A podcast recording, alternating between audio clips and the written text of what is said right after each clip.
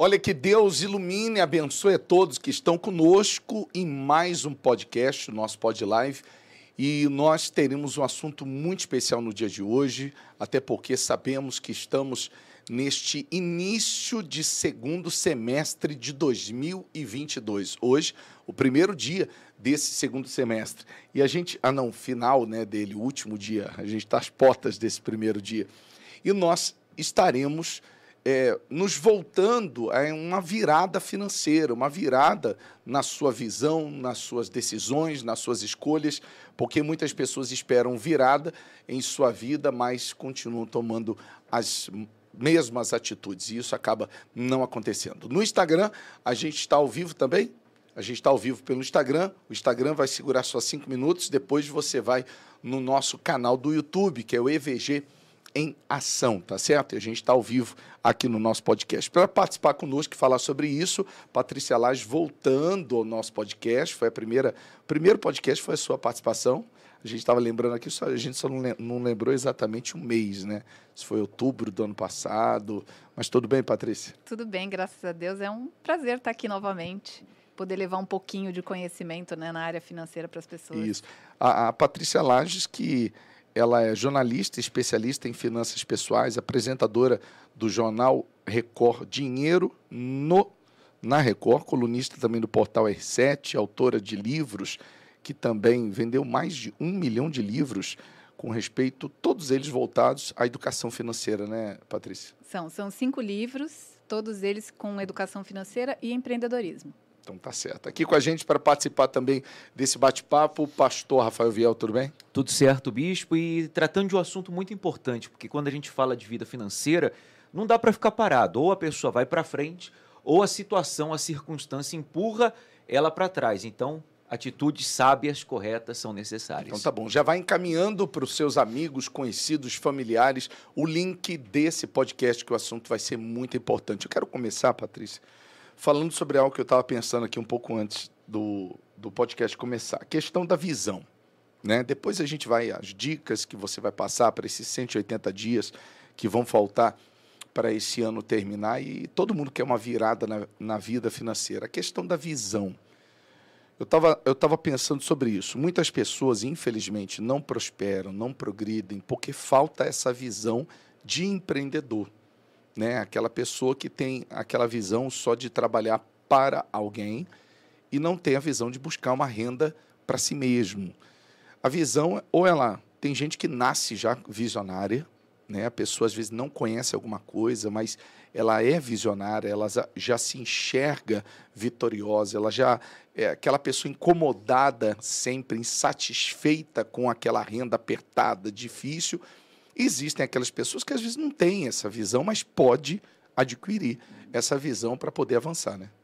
É, eu vejo assim, Bispo, que tudo na vida a gente aprende. A gente veio sem saber absolutamente nada. Tem algumas coisas que a gente tem facilidade para desenvolver e outras não. É aí que às vezes as pessoas né, se colocam, ah, isso eu não sei fazer, isso não é para mim, etc.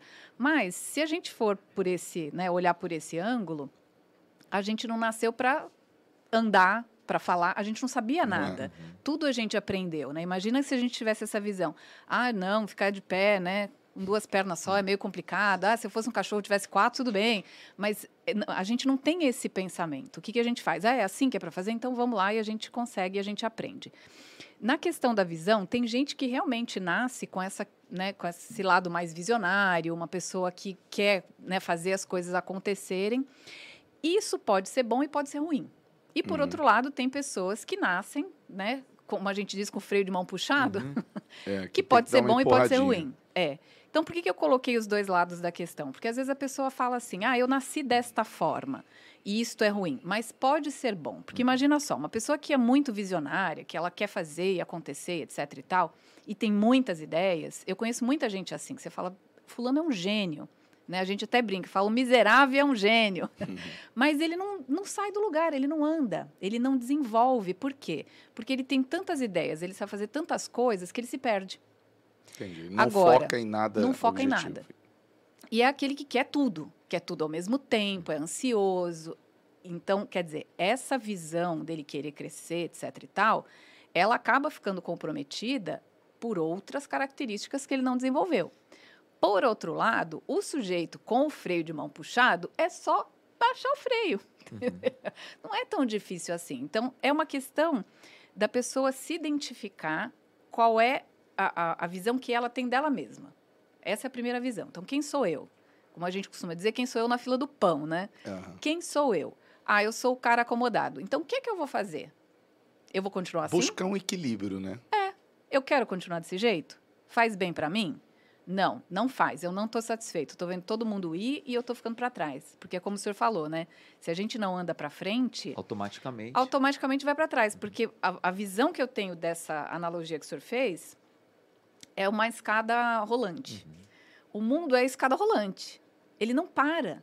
Então, se você está parado, essa escada vai te levar para trás. Então, se você quer ir em frente, não basta ficar parado porque ela não vai te levar automaticamente. Ela, ela é uma escada rolante, ao contrário. Uhum. Uma esteira, né? É uma esteira. Então, ela vai te colocar para trás uhum. se você está parado. Então, você tem que andar e vencer aquela velocidade que está te levando para trás. É um pouco mais do que isso. Uhum. Então, a partir do momento que a pessoa entende quem é ela, ah, eu sou essa pessoa que quero fazer um monte de coisa, eu quero tudo de uma vez. Então, o que, que você tem que fazer? Priorizar. Essa é a primeira visão do quem sou eu. É isso que eu vejo, né? Porque a pessoa começa a olhar o outro, ela fala, ai, aquele tem tanta facilidade, olha lá. E aí começa a criar na cabeça dela um monte de coisa que às vezes não existe, do tipo, ele teve oportunidade, que nem tem gente que escreve, escreve para mim, eu acho até engraçado, né? Porque coloca assim: você não sabe o que é ser pobre porque você nasceu rica. Eu digo, da onde essa pessoa tirou tal informação que não existe, primeiro, né? Não é real. Não é real.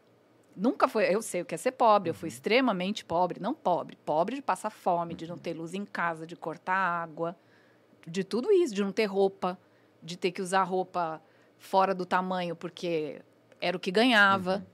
Né? E eu sou pequena, nada me servia, então sempre o defunto era maior. Eu sei de tudo isso.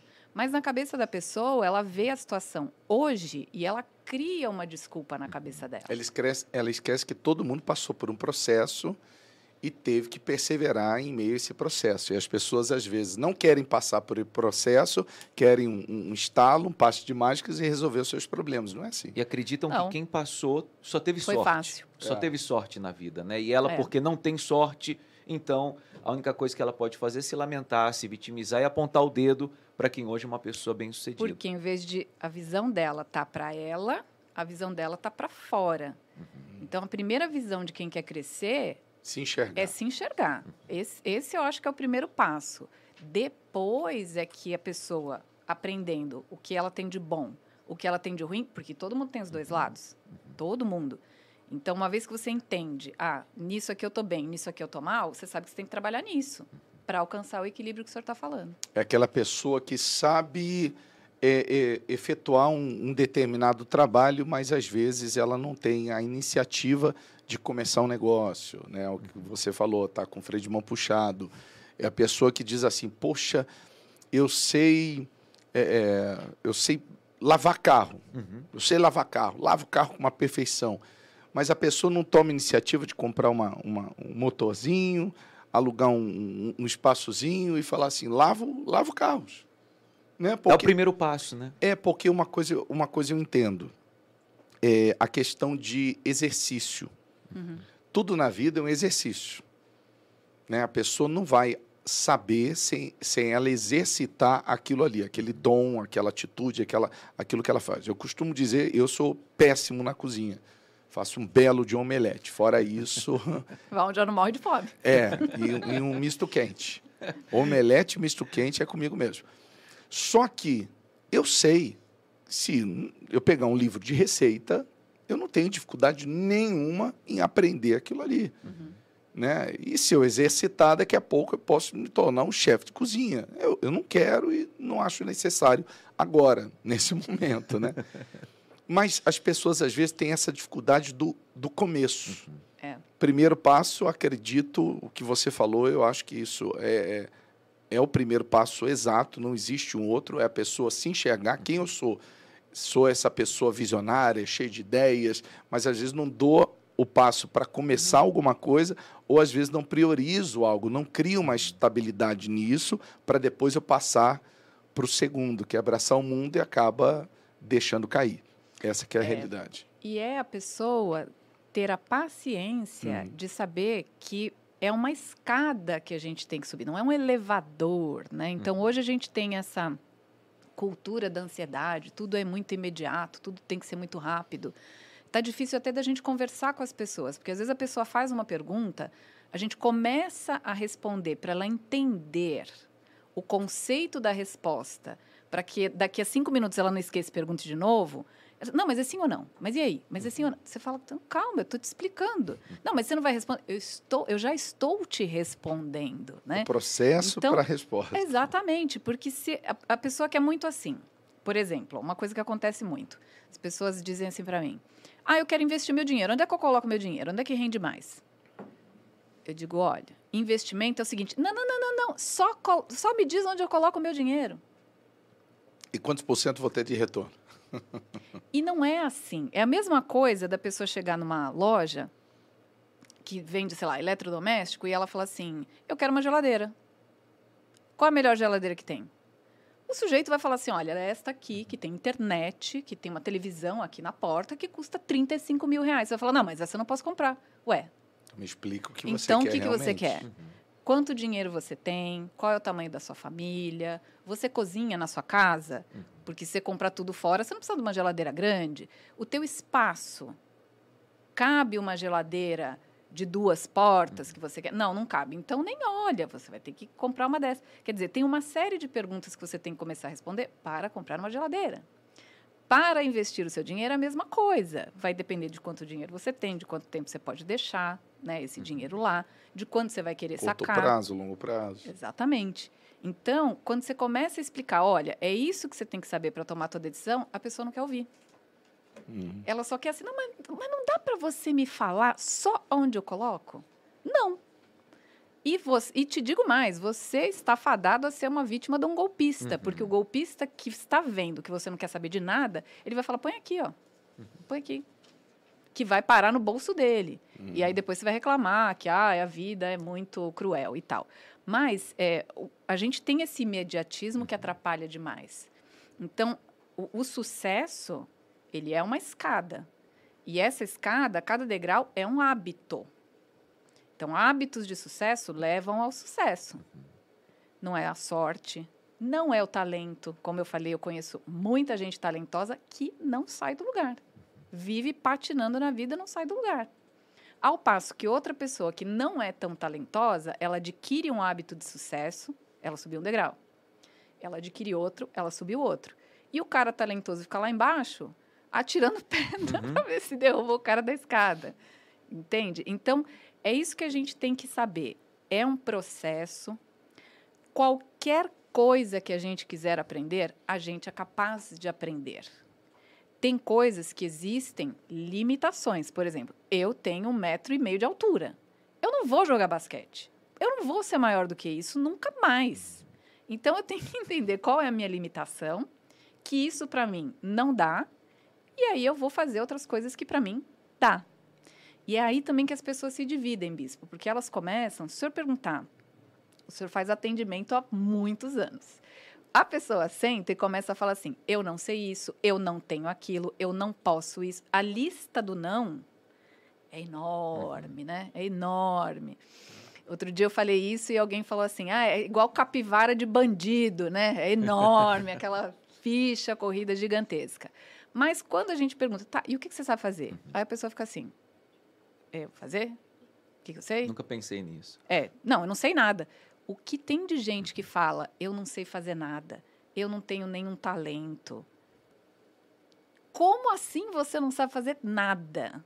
Eu acho que não nasceu na face da Terra ainda uma criatura que não saiba fazer nada. É uma questão que é muito difícil. A pessoa foca muito no, que você falou, nos problemas, e tudo aquilo que eu foco, ele cresce, né? ele ganha força. Se potencializa. É, se eu foco nas minhas limitações, então eu começo a pensar, não sei fazer nada, eu não sirvo para nada. Aí a pessoa dá, dá vazão àqueles pensamentos negativos. Mas se ela fala, peraí, problema existe, ok, não vou resolver se eu ficar focado neles. Então, deixa eu focar aqui na solução, na resposta, porque aí sim eu vou conseguir encontrar uma saída, né? É, e abandonar aquelas coisas que realmente não dá. Como eu, eu dei um exemplo Do basquete. do basquete. Não adianta eu ficar, ai, mas eu queria tanto. Aí vou lá e assisto o jogo da NBA e vejo, ai, meu Deus, se eu tivesse 1,80m de altura. Porque aí não, é Não perseverança. adianta. Não. Aí é, é- é a pessoa sendo Aí é outra palavra. É, É. Que começa com B. É burrice, né? Não dá, não dá. E hoje em dia, às vezes, acaba acontecendo muito isso até pela influência das mídias sociais, né? A pessoa, ela vê alguém ali que é uma exceção à regra Ela quer alcançar aquilo ali, mas e ela acha que ela vai ser também uma superdotada, alguém que deu sorte, alguém que é fora da curva e vai acontecer com ela o que aconteceu com um em um milhão. E não é assim, né? Então aí a gente vê muita gente frustrada, muita gente que acaba entregando os pontos, muita gente que até começa alguma coisa, daqui a pouco larga de Desanima. mão e vai se entregando àquela vida de mesmice, aquela vida marcada pela frustração. que aí entra a questão da perseverança e a teimosia. Tem gente que é teimoso, não dá, não é para ela, É. e a pessoa insiste, e às vezes ela tem uma qualidade, ela tem um, um ponto que é muito positivo, que ela poderia estar subindo, galgando esses degraus, e ela acaba desprezando isso. né? É, a primeira coisa que eu vejo que as pessoas precisam mudar a cabeça é isso: é parar de olhar o que ela não pode. O que ela não pode, o que ela não tem, o que ela não aprendeu. Então as pessoas eh, também justificam muito assim: ah, eu não faço isso porque ninguém nunca me ensinou. Tá bom. E você não pode aprender agora? Não, agora eu posso aprender. Ué, então aprenda, né? E isso que o senhor falou de alinhar as expectativas é muito importante, porque olha só o que as pessoas fazem, né? É, por exemplo, eu vejo assim que as pessoas começam: ah, eu queria ter os olhos da fulana de tal. E o nariz de não sei quem, e a boca de não sei quem. Quer dizer, é um Frankenstein aquilo, né? Porque você fala, como é que você... Ela vê o melhor de cada um e ela quer ser aquilo. Então, ela, sei lá, ela está decorando a casa dela, ela tem uma limitação de gasto, ela não é uma decoradora profissional. Então, o que, que ela pode fazer? Deixa eu ver aqui o que eu posso fazer. Eu vou trocar uma almofada, eu vou trocar não sei o quê. Não, ela vai lá na, na revista da casa mais linda do mundo, decorada pelo arquiteto, cinco estrelas, e ela quer igual aquele. Ela não tem essa paciência do degrau, do vou aprender. Aí ela começa a fazer uma receita de culinária e quer ser o, o jacan. Aí você fala, calma, o sujeito tem anos e anos e anos de experiência. Ela vai aprender um idioma. Óbvio que vai cometer erro, vai falar um monte de bobagem, vai trocar palavra, vai passar vergonha, as pessoas não vão entender. Óbvio que isso vai acontecer. Mas a pessoa, apesar disso ser óbvio, ela idealiza na cabeça dela que ela já vai sair falando como um nativo, como, sabe? Não, ah, em quatro meses eu vou aprender e vou ser fluente. E aí o que, que acontece? Né? De novo vem os aproveitadores. Por quê? Porque a pessoa cria uma, uma expectativa irreal e não vai faltar gente mal intencionada para oferecer aquilo que ela quer. Então vai dizer, olha, você vai ser fluente em 30 dias. E ela vai lá e compra o curso. Sabendo que não dá para você ser fluente em mandarim, em chinês em 30 dias. Não vai falar. Não adianta. Nem que você more lá. Nem, nem no espanhol, imagina. em mandarim. né? Então, e ok de estar falando espanhol e erra e, e vai lá e pedir que nem o brasileiro, né? Pede o café dela manhã, achando que está arrasando. Tudo bem, alguém vai te entender, alguém vai dizer, olha, não existe café dela manhã, tá? Desayuno. ok, mas você começa, aí você constrói o seu pensamento. Então, essa construção, não é à toa que é uma construção, ela não é pré-pronta e vem, encaixa e acabou. É, de fato, uma construção. E Nada vem impaci- pronto. Nada vem pronto. É, é como você colocou no início, né? A questão, ninguém nasceu sabendo andar, mas foi um processo marcado, inclusive, por muitas quedas, né? A gente se machuca, mas a gente vai lá, se levanta, tenta de novo. E nessa questão de errar e aprender do erro, a gente vai firmando o corpo ali, vai adquirindo equilíbrio e a gente começa a avançar, né? Progredir. É, e fazer dos, dos erros aprendizados, né? Uhum. Porque a gente vê muitas pessoas que desanimam justamente porque ela, sei lá, o senhor falou de cozinhar, o senhor vai pegar uma receita, a receita está lá, nossa, que é muito simples.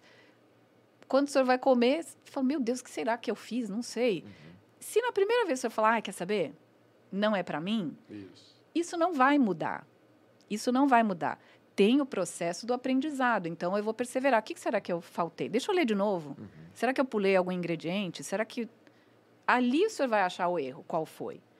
Ou se não achou o erro, deixa eu começar de novo. Deixa eu fazer de novo. Agora eu vou fazer com mais atenção ainda do que da primeira vez, que eu achei que era super fácil. E aí vai melhorando.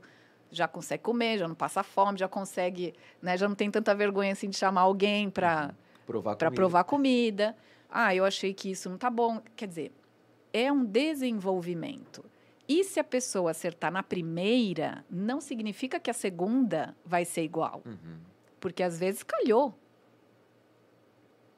Tudo tem dois lados, né?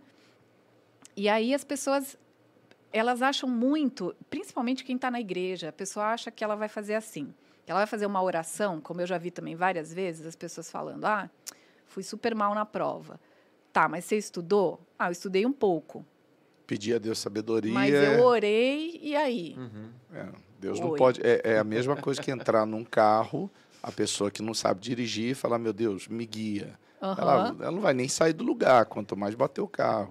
O problema é que as pessoas elas, elas confundem, eu acredito, que fórmula com fórmula mágica. É. Tudo tem uma fórmula. Vamos Sim. dar exemplo. A cozinha, a gente vê aqueles programas de culinária, a gente vê que tem uma fórmula. A água tem que ser aquecida a tantos graus, tem que ficar tantos minutos, sai perfeito o alimento. É uma fórmula, mas não é uma fórmula mágica, é a fórmula do processo. É. Que a pessoa tem que aprender que fórmula é essa. E tem muita gente que quer apertar um botão e passar a entender, a saber. Isso é, eu posso dizer que é um, é um mundo ideal, é, é- é- seria esse, né? Eu aperto um botão, aprendo a falar inglês. Eu aperto um botão, aprendo a cozinhar. Aperto um botão, aprendo a negociar. E o mundo real, que não é bem assim, né? Que tem um processo. Não é nada assim. É. E muitas vezes é um processo doloroso, né? E, É. e- e o medo de enfrentar essa dor do processo é o que acaba bloqueando muita gente também, né? É, você mencionou a questão dos idiomas e a gente pode é, levar para a questão também de se dedicar a alguma coisa, alguma atividade comercial que seja nova, na qual a pessoa não está muito ambientada. É, ela tem aquele receio, ah, mas eu não sei apresentar direito esse produto, eu não sei fazer muito bem determinada coisa, eu não sei falar esse idioma, então melhor fico aqui na minha e não ouso aprender, não ouso inovar, não ouso me reinventar. E aí que a pessoa ela vai condenando a si mesma aquela mediocridade, né? Aí Ela- entra a frustração, né? frustração. Passa-se o tempo, a pessoa olha para trás e fala, poxa, eu não, Não fiz nada não fiz nada, perdi tempo, não acreditei em mim. Que aí É. entra a questão do, do que eu falei no início, que aí entra a questão da visão, né? A visão. Se a pessoa ela tiver uma visão, Uhum. né? A visão e aí a questão de ser visionário não é só às vezes é, eu quero conquistar isso, quero conquistar aquilo, quero fazer isso, quero fazer aquilo. É a visão de falar assim, eu quero aprender né? Mas, ah, bispo, eu nunca tive ninguém para me apoiar diante disso, nunca tive ninguém para me ajudar diante dessa situação, mas eu vou. Visão, eh, tem gente que nasce, tem gente que adquire, tem gente que desenvolve. A questão é que eu não posso, de forma alguma, aceitar o tempo passar, amanhã depois olhar para trás e me sentir frustrado porque eu não fiz nada. É, e esse momento é o momento típico para isso que o senhor está falando. Por quê? Porque a pessoa chega, né, o último dia do primeiro semestre. Ela olha para trás e ela tem esse exato pensamento: não fiz nada, de novo, É. acabou seis meses, meu Deus, e agora? Ok. Então, o que, que você tem que fazer? O que que qual tem que ser a visão da- das pessoas? Que se ela tem a intenção de adquirir uma determinada coisa, sei lá, eu quero ter um negócio, eu quero comprar uma casa, eu quero comprar um carro. A visão do que ela quer, ela tem. O, qual é a visão que está faltando? A visão do processo pelo qual eu vou passar. Então, o que é que eu vou ter que fazer? Ah, eu quero abrir um negócio. Tá, eu já sei que negócio é esse? Sei. Eu quero um negócio no ramo X. Beleza. Primeira resposta, Agora, como? ok. Aí você tem que criar um planejamento, um plano de negócio. Então, como é que vai ter esse. Eu até indico para as pessoas usarem um método chamado Canva, que é um método de plano de negócio. São nove perguntas que essa pessoa vai ter que responder. Aí ela vai ter, pesquisa aí, Canva. Né? A gente vai deixar na descrição do vídeo depois, Isso. né? Coloca lá na descrição do vídeo. Esse é o processo lá, um planinho de negócio. Ela vai responder nove questões ali do Canva e ela vai ter um plano que vai perguntar qual é o seu negócio, qual é o segmento de cliente que você quer atender. Porque, por exemplo, é, isso aqui é um produto, tá certo? Para quem é? Não, para todo mundo. Não existe produto para todo mundo. Ah, não, qualquer um pode ser meu cliente. Não existe isso. Você tem que ter um segmento de cliente. Para quem é que você vai trabalhar? Porque uma coisa que acontece muito com quem com- começa a empreender e a pessoa desanima é a pessoa dizer assim: ah, eu vou vender isso aqui, todo mundo reclama que é caro. Por quê? Porque você está oferecendo para o cliente errado. Não tem caro ou barato Fato. Né? Você pode, ó, você está me vendo, eu estou com um casaquinho vermelho. Você está falando, não, casaquinho vermelho. Tem na, na- aqui no Largo da Concórdia e tem esse que é Louis Vuitton. Ah, mas o Louis Vuitton é caro, Patrícia, pelo amor de Deus. Tá, mas eu posso comprar. É cachemir. É outra coisa. Quem olha e fala, é muito caro, não é para essa pessoa. E eu não vou comprar no Largo da Concórdia. Porque eu não preciso. Como eu já falei, eu já usei roupa pior do que a do Largo da Concórdia, porque era nem nova e nem me servia. É. Mas é um processo. Então, para mim, não é caro. Para mim, tem vantagens, eu posso comprar. Então, você tem que ter o segmento de cliente. Por isso que é importante a pessoa ter esse caminho. Uhum. Porque às vezes ela fala assim: ah, é por isso que eu vou oferecer a minha garrafa d'água e todo mundo fala que tinha que ser mais barato. É, porque com certeza tem gente para comprar aquilo daquela qualidade naquele preço. De repente você não está oferecendo para essa pessoa. Como é que você vai chegar, fazer chegar o teu produto até a pessoa? Canal de venda. Quanto você vai ter que investir? Você já fez essas contas? Por onde vai entrar o dinheiro? Quanto vai ser o teu lucro? Quanto você vai gastar nessa operação? Porque outra coisa também é a pessoa trocar seis por meia dúzia. Ela não sabe direito quanto ela gastou para prestar um serviço ou para fazer um produto. Ela vende pelo preço que ela, sei lá, da onde ela tirou, de repente copiou do outro. Ah, todo mundo vende por 10, vou vender por 10 também. Não fez o cálculo do dela. E de repente ela está gastando 11 para fazer um negócio de 10 e ela fala de novo. Tá "Ah, pagando para trabalhar, né? É, Não tá mas eu dando sou dinheiro. dizimista, mas Uhum. eu orei. Tá, você orou, você é dizimista, mas você fez a, a tua lição de casa? Você fez a conta? A própria palavra orienta com respeito a isso, né? Se projetas alguma coisa, ela te sairá bem e a luz resplandecerá nos teus caminhos. Sem esse projeto, sem esse entendimento, não tem como nem dá. Deus agir. Porque se o senhor pegar essa palavra e colocar ela no negativo, Uhum. se projetas alguma coisa, se, não, não projetas. projetas. alguma coisa, ela não vai vai, ficar te nas sair bem. trevas, na escuridão. Você vai ficar no É. escuro. Uhum. É isso que as pessoas fazem quando vão empreender. Elas vão empreender no escuro. É assim que as pessoas cuidam do dinheiro delas. Uhum. Pergunta para elas. A pessoa fala assim: ah, eu estou endividado e tal. Por que, que você está endividado? Ou ela já responde: não sei. É. E de fato não sabe mesmo. Ou ela começa: não, é porque eu ganho pouco. E às vezes ela não ganha tão pouco assim. Ah, é porque meu salário não dá, é porque eu tive que não sei o quê. Bom, você está no escuro, você não sabe. Pior, chega para uma pessoa e fala assim: qual é o teu salário? Ela fala: 2.500 reais. Às vezes é o bruto. Uhum. Não interessa o teu salário bruto, interessa quanto vai para o seu bolso. Qual o seu salário líquido? Ah, sei lá, não sei. Ué, então você vai gastar em cima do bruto que você não recebe, que vem com uma batelada de desconto. Você não sabe nem quanto você ganha. Então, quer dizer, você está no escuro, você tem que projetar quanto eu recebo de fato, quanto eu gasto. Né? Porque a pessoa às vezes fala assim: ah, eu estou endividado porque meu aluguel é caro. Na maioria das vezes, não é isso. Não é porque o aluguel é caro, é porque ela gasta ali no que a gente chama de gastos arbitrários. Ela sai um dia. O gasto arbitrário é aquele que a gente não põe no orçamento. No orçamento, lá do dia a dia, você coloca aluguel, água, luz, celular, internet, blá, blá, blá. Isso a gente coloca. O que, que é o gasto arbitrário que a gente não coloca? A gente não coloca lá, no mês que vem gastarei 500 reais no restaurante. Não sabe. Uhum. Ah, no mês que pede vem. em casa. Esses dias eu estava conversando com uma pessoa, uma coisa simples às vezes, mas às vezes as pessoas não, pesquisam. Hoje em dia todo mundo quer, eh, todo mundo aqui deve ter um contrato num, numa, num aplicativo de streaming, né? Tem vários aqui, eu poderia citar inúmeros. Mas eu estava vendo plano, até o plano de celular que eu tenho me dá a, o, a assinatura de vários planos de streaming. Então, se a gente, às vezes, é, buscar uma alternativa, é, um, é, uma despesa a menos. É, o, é o projeto, é o planejamento. Às vezes a pessoa, é. ah, não, eu quero esse aqui, mas ela não faz o planejamento do seu orçamento, porque aí entra aquele cálculo que você falou no primeiro podcast, há quase um ano atrás aqui, com a gente, a questão da porcentagem, né?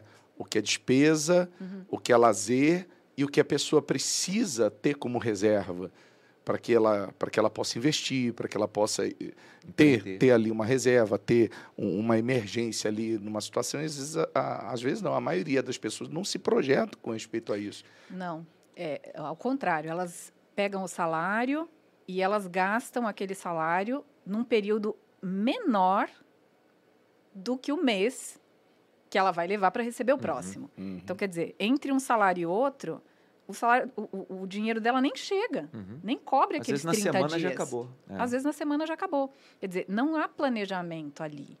É, muito menos reserva. Então, aí acontece um imprevisto, porque uma coisa é certa: imprevistos vão acontecer. Uhum. Não é assim, ai, se eu tiver um imprevisto você terá. Uhum. Né? Trago notícias, você terá um imprevisto. Então, é, o que, que você tem que pensar? Quais são os imprevistos que eu possa, posso ter? Por exemplo, a minha irmã é esposa de pastor. Que imprevisto ela pode ter? Que está mais do que previsto. A mudança. ela não sabe quando ela vai mudar, mas é. ela sabe que ela sim. Sempre vai mudar. Vai mudar. Uhum. Então, o que, que ela tem que ter? Qual é a reserva financeira que ela tem que ter? E olha que estou falando de uma pessoa que não trabalha por dinheiro, que não tem um salário, mas que tem que ter inteligência financeira, porque ela tem que pensar o seguinte: bom, se a mudança for esta semana, como é que eu vou fazer? Uhum. Então, o mínimo você tem que ter mala suficiente, você não pode juntar muita coisa, uhum. mas de uhum. repente, se alguém falar para ela, olha, você vai para, sei lá, a Ucrânia, ela tem que ter um dinheiro para um excesso de bagagem, porque uhum. fatalmente vai passar. Ninguém vai levar uma mala de 32 quilos. Não dá. Come on, né? Roupa Não de vai. frio. Roupa de frio. Uhum. Quer dizer, você vai chegar lá, você vai ter que comprar roupa de frio, que no Brasil não tem. Uhum. Você chega lá e faz o quê? Não sai de casa porque está morrendo de frio? Então, quer dizer, você tem que ter. Uhum. Você vai chegar numa casa, tem comida lá? Uhum. Porque, sei lá, se eu chega lá 11 horas da noite, depois de ter viajado 30 horas, e, e pode não ter nada para comer, quer dizer, não tem dinheiro, você não pode. Ou Dependendo seja, da, da, da, da, localização, todos os serviços básicos da casa tem que pagar é. né, para ativar a eletricidade, para continuar funcionando a água, tudo isso. Quer dizer, se ela não tem essa programação, ela vai, isso vai atrapalhar o trabalho dela. Porque uhum. ela vai chegar para quem vai falar assim: ah, não sabia. Como assim você não sabia? Mundo ideal é que a pessoa não vai precisar de uma emergência, não vai ter um problema, esse é o mundo ideal, mas o mundo real é outro completamente diferente. Totalmente. E a gente tem que pensar, né, dentro da realidade de cada um, uhum. quais são os imprevistos que eu posso ter. Uhum. Pode ser uma doença, ninguém está livre de ficar doente. Uhum. Ainda mais com a vida que a gente tem, não come direito, não dorme direito, não faz exercício, aquelas coisas todas. Então, pode ficar doente. Se você fica doente, você faz o quê? Se, Se você para filhos, de trabalhar. Né? Meu filho pode ficar doente, ele pode cair, ele pode se quebrar, ele... enfim, pode acontecer uma série de coisas. E não só coisas ruins, como eu estou falando de uhum. doença, de etc e tal. Mas você pode ter uma oportunidade boa. Uhum. Por exemplo, durante a pandemia, meu marido é fotógrafo, a gente tem uma produtora. Uhum. Então, durante a pandemia, muitos produtores, muitos fotógrafos fecharam, quebraram. Por quê? Porque você tem que manter estúdios grandes, são estruturas grandes, né? Geralmente não são próprias, tem que pagar um aluguel. Fechou tudo. as pessoas não, não podiam bancar mais aquele espaço. O, o, equipamento é pesado, é grande e é muito. Tem uhum. equipamento de iluminação que é enorme. Tem coisas que você tem, sei lá, dois metros e meio de altura, que você precisa de um pé direito alto só para colocar um, um equipamento ali dentro, Uhum. fora montar e etc e tal. Essas pessoas começaram a vender. Então, se você tem uma reserva, você pode comprar. E aí é óbvio que essas pessoas que venderam, venderam por uma fração do que aquilo custa, porque elas precisavam de dinheiro Na correndo. Uhum. Elas não tinham né, um, um- um- Não um fundo Uhum. de emergência. Então, elas precisaram começar a vender as coisas. Quem tinha uma reserva de dinheiro conseguiu chegar lá e falar: tá, quanto você quer nisso? Uhum. Quero tanto. Tá, que é meu. Ok. Então, você compra coisas por uma fração do que elas valeriam, que é o que a gente chama de reserva de oportunidade. Apareceu a oportunidade da pessoa fazer uma viagem, ela não tem um centavo. Ela vai fazer o quê? Ou vai dar tchau, Uhum. ou vai se endividar para ir, para depois ver como é que vai pagar, Ela não aproveitou depois a oportunidade, ela criou um problema. criou um problema. Então, é, é isso que a gente tem que entender. O dinheiro, ele traz para a gente uma coisa que o, o ser humano não pode abrir mão, que é a liberdade. O dinheiro te dá liberdade. Então, por exemplo, se eu tenho dinheiro, eu tenho muito mais opções de escolha, a minha liberdade é muito maior. Se eu não tenho dinheiro, eu só compro o que dá. Uhum. E olha lá. Então, essa liberdade de eu poder sair daqui, comer onde eu quiser, sem ter que fazer conta. De eu poder comprar o, que- o carro que eu quiser, de eu poder viajar a hora que eu quiser, porque eu tenho condição para isso. Essa liberdade a gente não pode abrir mão. Então, quando as pessoas vivem de salário em salário, quando as pessoas vivem de empréstimo em empréstimo, tudo que ela compra é financiado, lotado de juro. Aí ela diz, mas se eu não compro assim, eu não tenho. Mas se isso custa 10 à vista e a prazo você paga 15, você está ganhando dinheiro ou você está perdendo? Tá perdendo. Então, assim, não, não- são, são os conceitos muito errados que a gente precisa se desligar deles, Eu, eu, né? eu ouvi uma, uma situação que foi uma das que mais me chamou a atenção. Eu até já comentei isso várias vezes no Congresso. Uma, uma pessoa, uma senhora, 47 anos, me procurou, vindo pela primeira vez no Congresso, falou assim: quando que ela despertou? Que ela tinha que fazer alguma coisa. Ela começou a trabalhar com 17 anos, 47, 30 anos trabalhando. Ela não conseguiu pagar na época da pandemia o aluguel da onde ela morava. Então ela foi despejada e teve que ir para um lugar mais simples. E ela morava num lugar há muitos anos com móveis embutidos, já do proprietário. Quando ela se mudou, ela foi para um lugar mais simples que não tinha. Aí ela falou assim, bispo, quando eu me mudei, aí eu vi a real situação que eu estou. Eu não tinha acordado Ela não tinha nada. ela tinha um fogão de quatro bocas velho, uma cama de solteiro e uma mala de roupa. Eu lembro que você contou essa história. 30 anos trabalhando. Uma mala de roupa. Uma essa dava para ir para a Ucrânia, né? Sem pagar. Entendeu? Excesso. Então, quando ela falou, quando eu, eu vi a minha real situação, porque é o que você falou, a pessoa trabalha para comer, trabalha para comer, trabalha para comer, não tem essa liberdade financeira, vive escravo de um salário de miséria, vive empurrando com a barriga. Pagando juro. E, e- Fato. Então, isso despertou a, a- a- essa, essa pessoa que me procurou na época. E quantas pessoas estão assim? Se ela for analisar quantos anos ela já trabalhou até hoje e o que ela adquiriu, primeiro, ela não adquiriu até hoje essa liberdade financeira, que começa dentro dela, na mente dela, na visão dela, nas decisões, quando ela começa a enxergar aquilo, aquela pergunta que você citou no início, quem sou eu Uhum. na fila do pão? Ela teve que cair feio para enxergar quem era ela. Infelizmente. E tem gente E que é se o que a pessoa que está assistindo hoje, por exemplo, tem a oportunidade de aprender com o erro dela, dos outros, não de precisar quebrar a cara ou chegar numa situação como ela chegou, né, para tomar uma atitude. E oportunidade, né? Hoje, o último dia do primeiro semestre e falar assim, ó, nesse segundo semestre eu, pre- eu quero, preciso, necessito de uma virada na minha vida financeira. Porque se eu não tomar uma decisão, ninguém vai tomar por mim. Se eu não agir, daqui a pouco mais um ano termina, eu olho para trás e fico falando, esse ano foi ruim. Não, não foi ruim, as minhas decisões foram ruins. É o resultado. É a pessoa reconhecer o seguinte: eu tenho que mudar, né, bispo? O senhor estava comentando o caso dessa, dessa pessoa e muita gente ela diz assim: não, não sou eu que tenho que mudar, eu tenho que mudar é, é de emprego, eu tenho que mudar de cidade, eu tenho que mudar de país. Olha para fora. Né? E É. aí o que, que acontece? Eu estava lembrando é, de um termo, nós trabalhamos muito tempo fora do país, inclusive nos Estados Unidos, que é um país conhecido pela qualidade de vida, pelas oportunidades que oferece. Muita gente vai para lá com um suposto sonho americano e acaba vivendo um pesadelo. E tem um termo que eles usam lá, as pessoas que se frustram chegando nos Estados Unidos, que é, é normalmente elas dizem em espanhol, de trabalho al dia. Ou seja, a pessoa ela trabalha pelo dia. Ela já se frustrou tanto que ela abre mão desse planejamento a médio e longo prazo. Ela se limita a trabalhar para ter o que comer hoje. Quer dizer, ela está no país que é considerado o país das oportunidades, um dos melhores países para se viver do mundo, porém, por falta de planejamento, por falta desse entendimento que ela tem que mudar, a visão dela é que tem que se abrir, ela acaba vivendo lá igual ou até pior que no De país de ela- origem. é, Uhum. em qualquer lugar. Em É- qualquer é, lugar.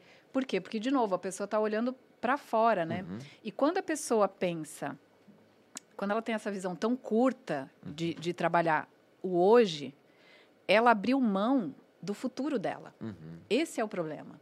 E é isso que eu falo para as pessoas também com respeito ao orçamento. Quando você compra uma coisa a prazo, qualquer coisa, hein? Vamos dizer que a pessoa comprou.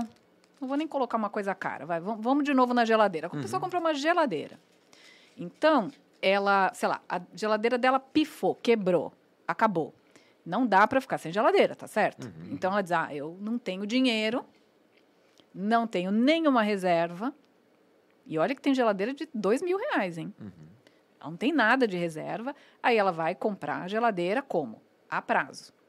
Quando você compra a prazo, existe um- um- uma mentira aí que é contada e que as pessoas gostam muito de acreditar que é assim: à vista e a prazo é o mesmo preço. Não é. Não é.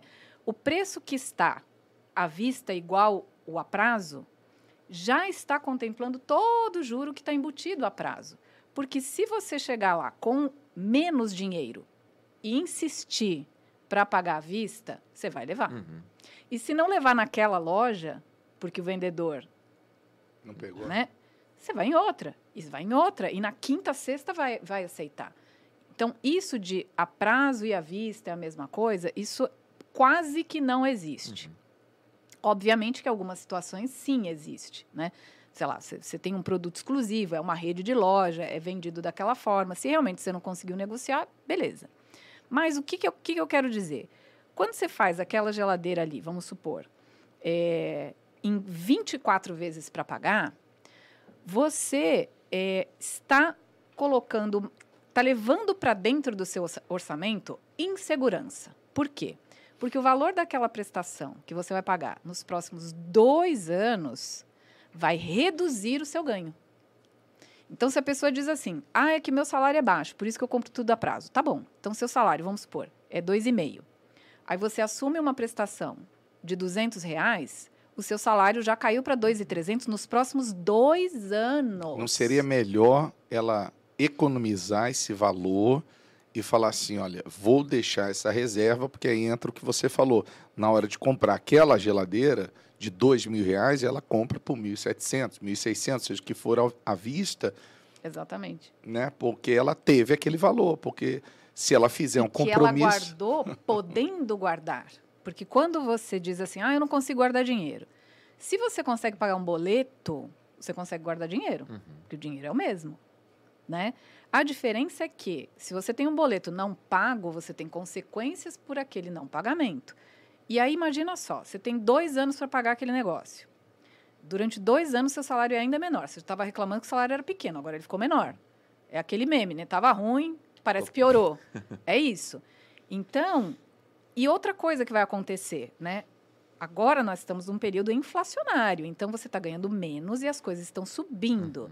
E você vai ficar nessa situação por dois anos, que pode acontecer imprevisto. Você pode perder o emprego, você pode ter um gasto maior, você pode ter outra coisa que quebra. Então é assim que as pessoas vão tentando né, resolver os seus problemas, criando problemas maiores. É, a gente até chama isso de efeito cobra, né? Até se der tempo eu conto por quê. Mas a, a, pessoa cria um problema, como o senhor falou, ela não está resolvendo, ela está criando um problema. E ela está levando esse problema a longo prazo. Porque se um ela ano, fizesse isso anos. de uma forma antecipada, ela já teria resolvido. Sim. E não. não é, é, é, aí entra a questão que você falou. É um compromisso e uma outra emergência pode surgir ao longo desses, anos, desses dois anos. Aí a pessoa se afunda de vez mesmo. Aí o senhor imagina quem faz isso com um carro para pagar em 5, 6 hum. anos. Pelo amor de Deus. Aí depois perde. 15 fala, anos no apartamento. 30 até. 30. Né? É, só que há maneiras, por exemplo, na questão da casa própria é um pouco diferente. Por uhum. quê? Porque a casa a gente vai morar em algum lugar. Uhum. Então, vai pagar um aluguel, alguma coisa a gente vai ter que pagar. Né? Então, se essa pessoa, se ela se programa para ela juntar uma entrada suficiente para que ela faça um financiamento, de repente, ela pode descobrir que o valor que ela vai pagar de parcela da casa que um dia será dela uhum. é até mais interessante do que pagar um aluguel. Porque olha só, aí tem um, um contraponto um, um pouquinho diferente. Vamos comparar o aluguel, a compra do imóvel, com a compra de um carro. Quando a gente compra um carro, esse carro, com o passar do tempo, ele vai desvalorizar. Uhum. Então, a gente está pagando um valor por uma coisa que depois a gente vai vender por menos do uhum. que aquilo que a gente pagou. Isso é uma coisa. O imóvel, ele pode valorizar ou não. Tem gente que fala, ah, imóvel sempre valoriza. Nem sempre. De repente, você comprou um imóvel muito bom e daqui cinco anos apareceu uma favela do lado. Uhum. Ele não vai valorizar, ele vai desvalorizar. Né? Porém, você tem, num financiamento imobiliário, você tem parcelas decrescentes, ou seja, a maior parcela é a primeira. E depois ela vai diminuindo. O contrário do aluguel. O aluguel vai aumentando. aumentando. Então existe um cálculo aí que na minha visão, na minha visão, é muito mais favorável a pessoa investir e comprar um imóvel do que ela viver de aluguel. Uhum é óbvio que tem vários educadores financeiros que fazem várias contas lá. Eles dizem, por exemplo, assim: olha, em vez de você pegar 500 mil reais e dar num imóvel, você pega esses 500 mil, investe aqui, ali, ali, lá e você vai ter muito dinheiro. Mas isso aí, um detalhe, é para quem tem 500 uhum. mil. A pessoa só tem, um às vezes, detalhe. o valor do aluguel mensal. Uhum. Então, se a pessoa tem 500 mil, ela pode escolher onde morar ou não. Uhum. Porque, por exemplo, essa senhora que o senhor falou. Ia falar disso agora. 30 anos pagando aluguel, ela já teria comprado o imóvel dela. Ela teria comprado o imóvel dela. E mais, por sorte, ela não precisou mudar tanto. Porque uhum. poderia ali no meio do caminho, aconteceu com ela o despejo, né? Por causa da pandemia, etc e tal. Mas no meio do caminho, se ela fala assim, não, eu vou pagar aluguel porque eu ouvi na internet o educador financeiro falando que aluguel é melhor. Uhum. Beleza. Você não tem dinheiro, você vive al dia, né? Um uhum. salário atrás do outro. Muito bem. Aí o proprietário da sua casa fala assim, querido, eu quero a minha casa de volta. Uhum. Porque você fala, né? Toda vez que você sai do trabalho, você fala, vou para minha casa. Ela não é tua, a casa é do outro. Tá alugando. Né? Tá alugando. alugando. Então, quando o cara chega lá e fala olha, eu quero a minha casa, tá? Então, até logo, muito obrigada. Cadê o dinheiro para você fazer a mudança? Uhum. Cadê os seus móveis que não cabem na outra casa? Cadê o dinheiro para você dar o seguro fiança? Quer dizer, tem todo um gasto envolvido aí que não é só você dizer investe que um dia você vai ter. Nós não temos essa cultura do investimento. Então isso cabe para um número muito pequeno de pessoas. Então quando as pessoas falam para mim, você acha que compensa comprar uma casa? Eu digo sim, porque tu vai torrar o dinheiro igual. Uhum. Então pelo menos você se programa, você se planeja. Se você é aquele que não consegue guardar dinheiro, só precisa, né, só consegue ter um boleto, você vai ter lá um boletão para você pagar. E mais do que isso, se você fizer um planejamento, que é isso que, que, é isso que a gente está falando, né, uhum, né? A visão isso. do caminho, né? Você tem o um propósito. Agora, qual é o caminho que eu vou trilhar para chegar até esse propósito? Desde que tenha propósito, né? Isso é outra coisa. Então, quando você tem lá um financiamento de 30 a 35 anos para pagar, por exemplo, eu tenho um imóvel financiado.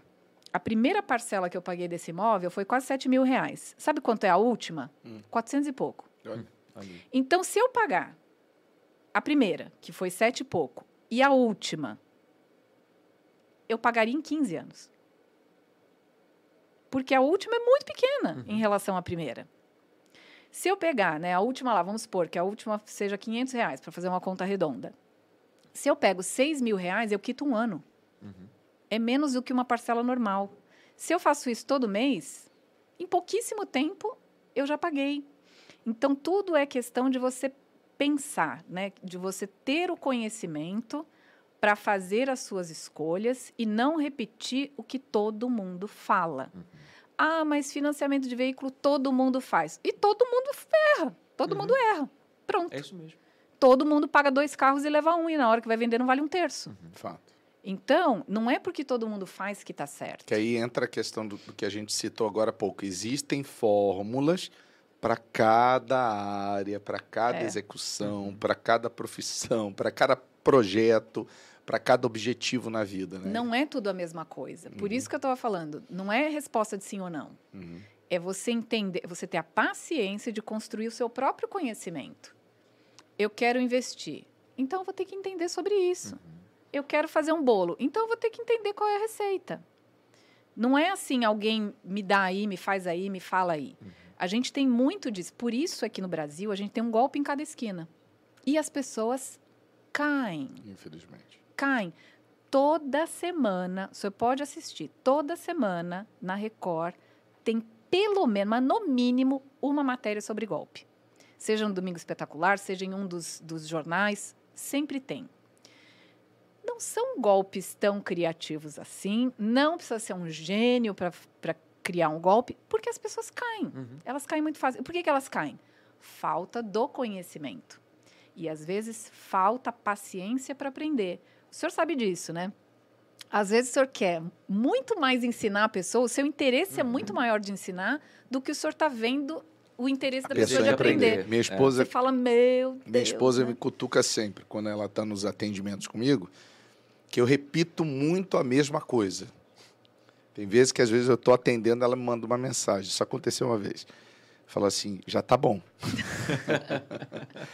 Mas é porque eu tô olhando para a Tá pessoa vendo que ela não está entendendo. e eu tô vendo entendo que é- perfeitamente. que a pessoa tá ali, ah, tá bom. Uhul, né? Viajando É. no. sei Aí lá você onde. fala uma coisa, a pessoa, não, mas esse é o problema, mas eu Tá, estou você não mostrando a saída, eu estou Aham. mostrando a solução.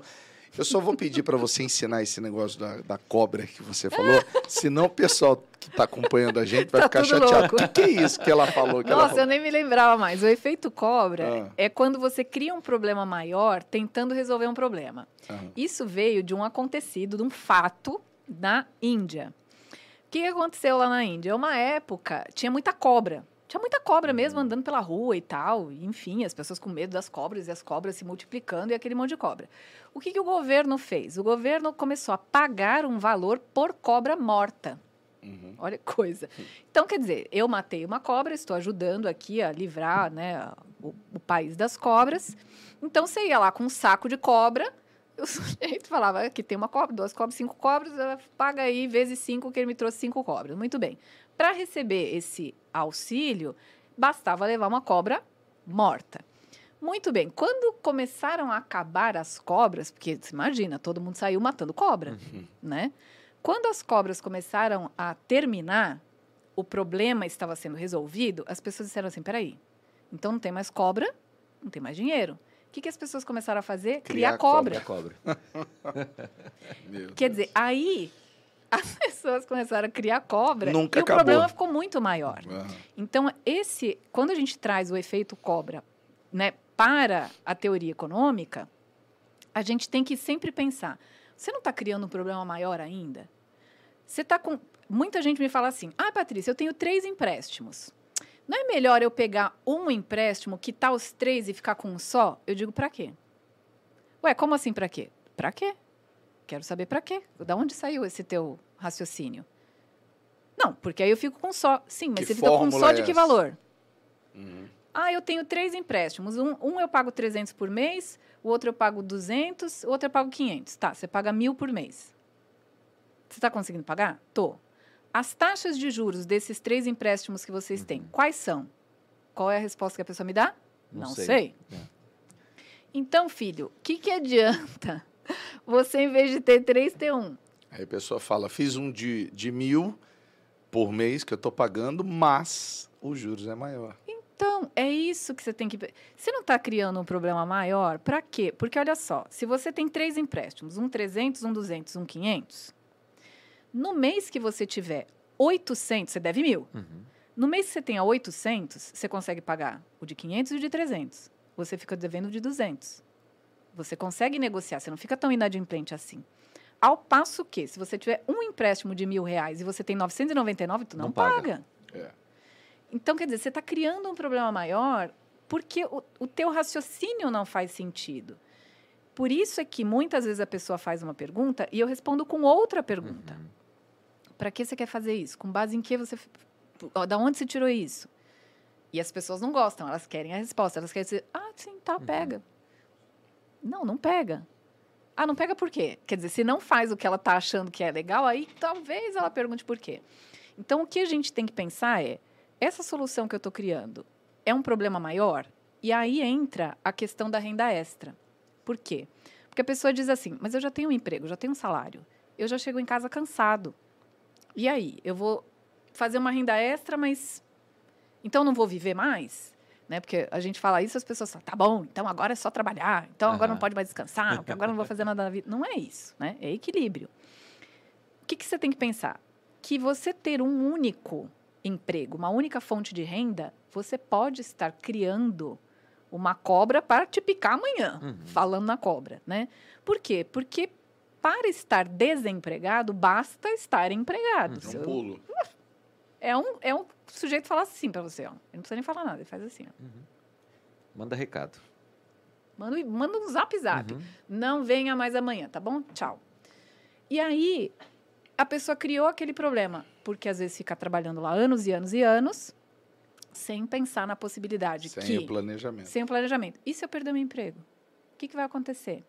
Na pandemia, o que mais eu recebi de comentário foi: por que, que eu não comecei uma renda extra quando eu estava empregado? Porque agora eu estou desempregado, a empresa nem a minha rescisão tem o dinheiro para pagar. E agora, e, aí, para eu começar agora uma renda e esperar aquilo começar a dar lucro, se eu tenho que pagar a conta de luz amanhã? Uhum. Aí você perdeu o tempo. Então, esse tempo que a pessoa achou que tinha é o futuro que ela não planejou e que ela abriu mão. Então, quando a gente não planeja hoje o futuro, a gente não tem futuro. Simplesmente não tem. Por quê? Se amanhã perdeu o emprego, e aí? Ah, vou procurar outro. Tá, e quem te garante que você vai conseguir outro assim, Fato. E rapidamente? se ela tem essa, essa fonte de renda extra, ela dá uma segurada enquanto É. ela está tentando resolver aquela outra situação. E há maneiras né, da pessoa encontrar essa fonte eh, eh, extra, né, diversificar o que ela faz, sem ela ter que se matar, né, que é o pensamento de muitos, como foi colocado aí. Agora eu só vou viver para o trabalho. Eu estou até lembrando aqui de uma senhora, também lá nos Estados Unidos, já com idade para, com todo respeito, mas para ser minha avó. E ela começou a dar uma alavancada na vida dela. Ela já estava aposentada. E de repente eu perguntei para ela, mas o que, que a senhora está fazendo? E ela estava investindo. Algo lícito, algo correto, nada assim é, que é, se envolvia em esquemas, mas ela estava trabalhando na Bolsa de Valores de Nova York na época. Então, assim, ela aprendeu. Ela foi estudar, ela foi se especializar, e eu até perguntei para ela, como é que a senhora faz? Daqui, ó, do meu telefone. Então, uma senhora mostrou que era Vovó. possível, vovó, não deixava de atender o netinho dela, não deixava de dar atenção para a filha dela, É. não deixava de ir na igreja, de fazer lá as atividades da igreja que ela estava envolvida, mas estava prosperando ainda na velhice dela. Para não fugir desse assunto, tem uma passagem bíblica de Salomão que fala sobre isso. Eu gosto muito de ensinar as pessoas nos atendimentos sobre essa questão. Já começa assim o título, Eclesiastes 11. Façamos o que é bom no tempo oportuno. Quer dizer, eu tenho que, eu tenho que aproveitar a oportunidade. Aí olha o que ele fala. Lança o teu pão sobre as águas. Pão, sustento. Águas é o mercado. Hora está em cima, hora está embaixo. Época do inverno, sorveteria não vende tanto. Época do verão, quem vende um fundi, um chocolate Vai quente lucrar. também não vende tanto. É. Dia das Mães, as lojas femininas vendem bastante. Depois, o faturamento já não é mais o mesmo. E por aí vai. Quer dizer, o mercado, como as Oscila. águas, oscila. E o pão é o seu sustento. Então ele fala: lança o teu pão sobre as águas. Quer dizer, busca alguma coisa que você sabe fazer, que você goste, que você se envolva, seja hoje em dia na tecnologia, seja no, no- no Instagram da vida, no Facebook da vida, aonde for. A pessoa abre hoje uma loja online. Não precisa de vitrine, de nada. É só fazer um, um belo de um Instagram. Ela abriu uma Não loja precisa online. ter nem produto, ela vende o dos outros. Fato. Fato. Aí, tudo bem. Pega o seu pão, lança e lança sobre as águas. Olha, isso aqui eu acho muito inteligente. Porque depois de muitos dias o acharás. Quer dizer, de algum, depois de alguns dias eu vou saber que retorno isso aqui vai me dar. E eu vou saber, pô, funciona, não funciona. Poxa, eh, sem eu ter experiência, isso aqui já funcionou, imagina com experiência. Aí ele diz assim, no versículo 2: reparte com sete e ainda até com oito. Quer dizer, para Salomão, eu tenho que ter sete a oito fontes de renda. Aí ele diz assim: porque não sabes que mal haverá sobre a terra. Aí você vai estar preparado. Se vier um mal sobre a terra que afete duas fontes de renda, a pessoa tem mais duas, mais três. É. Afetou três fontes de renda, ela tem mais duas. Então, um conselho de Salomão. E às vezes a pessoa lê isso aqui e ela não entende. Água, pão, né, repartir, mal na terra. Eu não vou dar meu pão para ninguém, né? É, e, e- e as pessoas elas têm que entender, eu costumo dizer que tudo tem um, um- uma- um ponto positivo. A pandemia tem um ponto positivo com respeito à parte financeira. É claro que a nível da enfermidade, das mortes, de, de forma alguma. Mas a parte econômica, onde a pessoa foi obrigada a se reinventar. Mas aí entra a questão da pessoa, quem sou eu? Porque tem muita gente que diz assim, meu Deus, a pandemia está até hoje, dois anos depois, ela está ainda culpando a pandemia, ao invés de, de aprender com isso e entender. Acabou, veio um mal sobre a Terra, amanhã depois pode vir outro, e eu tenho que estar pronto diante dessa situação. Eu tenho que me planejar para seguir essa direção, porque parado eu estou inseguro, eu não tenho liberdade. Eu estava falando se- segunda-feira.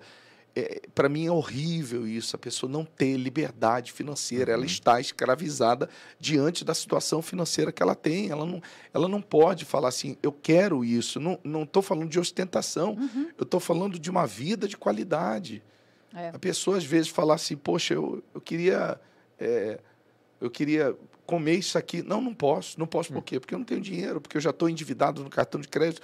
E essa liberdade econômica traz uma frustração muito grande. Mas por quê? Porque as pessoas às vezes não, não buscam isso aqui. E, e esse mal, né, bicho, que vem sobre a Terra, se a gente analisar a, a história do, da humanidade, sempre aconteceu de tempos em tempos situações de crise, não é nada novo. Não. Né? Mas Não. até Até É, com a gente. a- da- até- do, do dia que eu nasci até hoje, quantas crises já quantas aconteceram. lutas, Ainda quantas mais aqui dificuldades. no Brasil. É, eu lembro de uma, de uma que às vezes muita gente esquece, mas eu, eu lembro porque foram, eu fazia o congresso também no Espírito Santo na época, foi a queda das, das Torres Gêmeas. Uhum. Houve uma, uma Um reflexo. uma, um reflexo, uma reação negativa na bolsa de valores de Nova York, depois Foi aí São que Paulo. eu quebrei. Olha aí, não sabia que foi nessa época. Foi nessa época. Eu, eu conto no meu primeiro livro, até tem um capítulo que chama Osama Bin Laden invadiu o meu comércio. Olha só. Olha aí. E- né, Mas assim, a gente observa também que quando esse mal vem sobre a Terra, ele prejudica né, determinadas áreas, mas ele acaba beneficiando outras. Outras.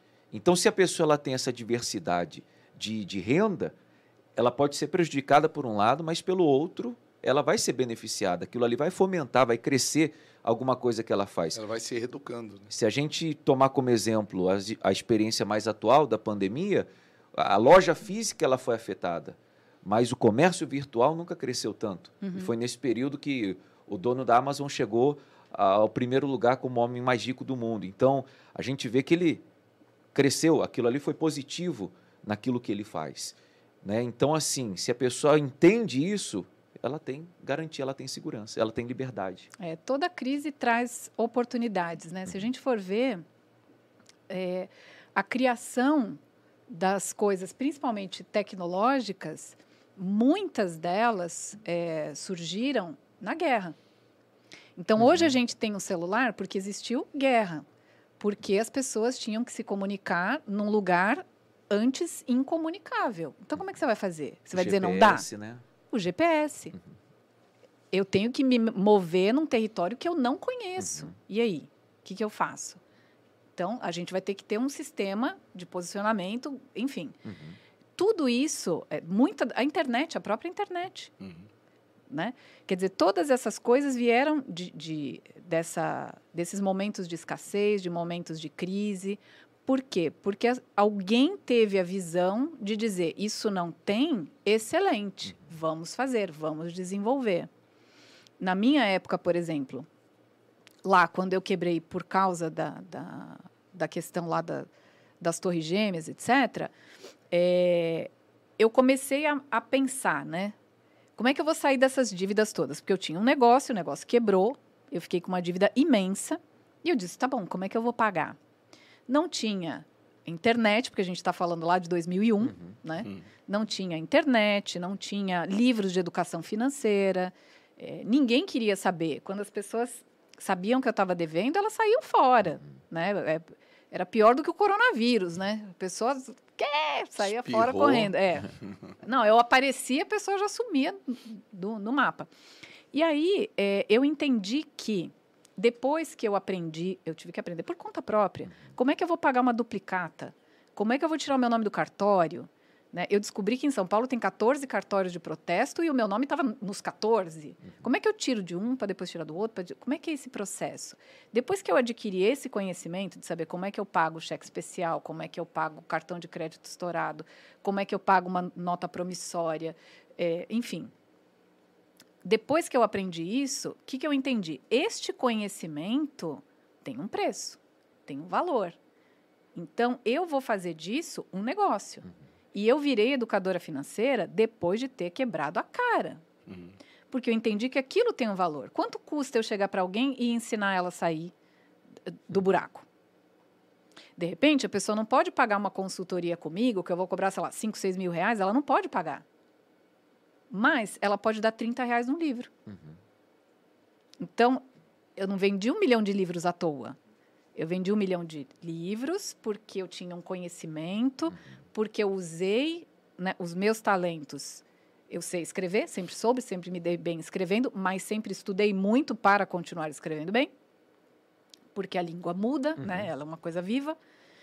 Eu peguei tudo isso que aconteceu e transformei em livro, em curso, em canal de YouTube, em blog, numa série de coisas. Hoje, tem dois anos e meio, eu sou comentarista de finanças do Jornal da Record. Mas eu tenho todo esse período de experiência. Uhum. Então as pessoas hoje falam assim: ah, ela tá lá, sei lá, porque alguém colocou ela lá. Uhum. Bom, alguém me colocou lá mesmo. Eu não cheguei lá, bati na porta e falei: oi, tô aqui, né? Eu fui convidada. Mas tem uma base para estar tá ali. Toda um processo para estar tá ali. Exatamente. Então é isso que a gente tem que entender. Eu passei uma situação péssima que me trouxe várias fontes de renda, não uma só. Hoje, somando eu e meu marido, nós temos 12 fontes de renda. Durante a, a pandemia, eu perdi duas, que eram os cursos e as palestras presenciais. Eu não uhum. podia fazer. Mas eu falei, o que, que eu vou substituir? Eu nem sequer fiquei pensando assim, não, mas eu ainda tenho 10. Uhum. Tudo bem. Eu digo, não, espera lá. Mas se eu não posso dar o curso presencial, vamos montar um curso online? Se eu não posso ir até a palestra, deixa eu falar com os meus clientes, vamos ver se a gente monta aqui um esquema. A gente nem sabia de Zoom, uhum. de Google, sei lá o quê, né? A gente foi aprender isso depois. Então, dizer, vamos ver se tem uma maneira de eu transmitir daqui. Meu marido tem uma produtora, então eu dizia, monta uma luz aí, monta um negócio aí, vamos fazer o negócio acontecer. Uhum. Porque eu não quero diminuir as minhas 12 fontes, eu quero, na verdade, mantê-las para ver qual vai ser a minha décima terceira, qual vai ser a minha décima quarta. E aí a pessoa diz: Ah, mas você não dorme? Durmo, descanso, como, bebo, vivo. Dá para fazer. Porque nem todas elas eu tenho que efetivamente Presencial. trabalhar todo dia. Uhum. Os meus livros estão vendendo. Uhum. Eu estou dormindo e está vendendo. Eu tenho uma loja virtual. Eu O dormindo, canal tá do vendendo. O canal no YouTube tá lá. Eu gravo, coloco lá. Eu tenho vídeos de quatro anos atrás. Tá monetizando ainda até hoje. Uhum. Tem cliente que assiste um vídeo lá de três, quatro anos atrás e fala: Nossa, eu gostei daquele vídeo. Você pode fazer um vídeo parecido com esse, que eu vou patrocinar esse vídeo, que eu quero falar isso, isso, isso, isso? Beleza. Então, ganho com publicidade, enfim. Então, não são coisas, são rendas ativas e passivas, né? Uhum. Que a gente precisa começar a construir. E com quantas rendas eu comecei? Com uma. Uhum. É o caminho, né? Isso que a gente está falando. E às vezes a pessoa ela, ela foge desse caminho, que é tudo pronto. É, Aí, Ou eu não preciso, ou eu não tenho tempo, ou não dá, e dá. Uhum. né? Se a gente coloca isso, dá. Agora, em vez de lamentar que, nossa, já acabou o primeiro semestre, tem um inteiro ainda pela Uhum. frente que começa amanhã. Então, o que, que a gente vai fazer? O que, que eu deixei de fazer e o que, que eu posso fazer? No que, que eu tenho que mudar? Por que, que eu ainda não tenho nenhuma renda extra? De repente, assim, ah, porque eu não pensei o que, que eu vou fazer. Então, pense o que você vai fazer. Começa Ah, a porque- planejar, né? Ah, eu não tenho dinheiro para fazer. Olha, hoje você tem várias opções de renda extra que você não coloca um centavo. Programa de afiliados. De repente você passa o dia inteiro lá na rede social fazendo coisa nenhuma. Ah, entrou uma venda aqui da minha loja virtual. então, assim, às vezes você passa o dia inteiro ali sem fazer nada e você tem uma porção de gente ali da, da tua rede. Por que, que você não, não entra num programa de afiliado, num, num shopping virtual? Tem N shoppings virtuais, que aí você, em vez de ficar lá olhando a vida alheia, eu digo assim, ah, eu vou pegar aqui, vou fazer, montar minha loja virtual. Aí, em vez de eu mandar o link para o Bispo Leandro, ó, Bispo, eu tenho uma loja virtual. Pum. Não vai clicar, não vai olhar. Eu vou entrar lá e vou falar assim, deixa eu ver do que, que, que, que tem aqui que o Bispo Leandro gosta. Aí ele vai gostar disso, e disso e disso. Então, eu vou pegar esse link aqui, que eu sei que é uma coisa que ele gosta, vou mandar esse link aqui para ele e vou dizer, Bispo, olha só, tem isso aqui, tá com preço bom, assim, o senhor pode pagar dessa, dessa, dessa forma, esse é o meu link, é a minha loja virtual, isso aqui tem a sua cara. Aí o senhor olha, a chance de comprar é maior Aumentou muito mais. do que só eu falar assim, ah, mandei o link e ninguém comprou nada. Ué, você acha que a pessoa vai sair clicando da cabeça dela? Vai lá, pesquisa. Aí ele, já mandei um link ele não comprou. Quantos links você mandou? Um. Nossa, tudo isso você fez. Meu Deus. Manda de novo, fala, olha, eu te mandei aquele, você gostou, você não gostou, agora também tem esse aqui, agora tem aquilo ali. E colocar para as pessoas o que você pode fazer, ser mais ativo. De repente você está vendo alguém lá se matando, precisando de uma determinada coisa, e você fica esperando ela pedir. Uhum. Por que você não vai lá e não se oferece? Fulano, tô vendo que você está se esquiatando aqui para fazer tal coisa. Você não quer que eu te ajude? Olha, eu posso te ajudar de tal hora até tal hora. E eu cobro X. Iniciativa, né? No máximo a Perseverança. pessoa fala assim: não, não quero, mas você não pode vir de graça. né?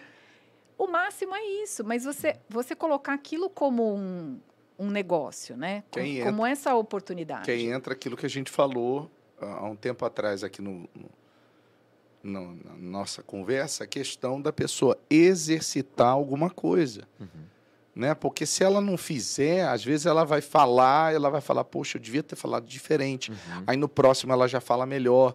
Aí Correto. no, no próximo ela, ela apresenta de uma forma melhor. Quer dizer, ela vai exercitando até se tornar experiente naquilo ali. Mas se ela não começar, se É. ela ficar com o freio de mão puxado, ela não consegue avançar. E a pessoa adianta. valoriza demais o negativo, né? Então É. ela fica ela fica duas semanas falando, ai, eu me arrependi de ter falado aquilo. Não, em vez dela forma. ficar 20 minutos falando assim, tá, eu falei aquilo, não é mais para eu falar. O que, que eu vou falar então?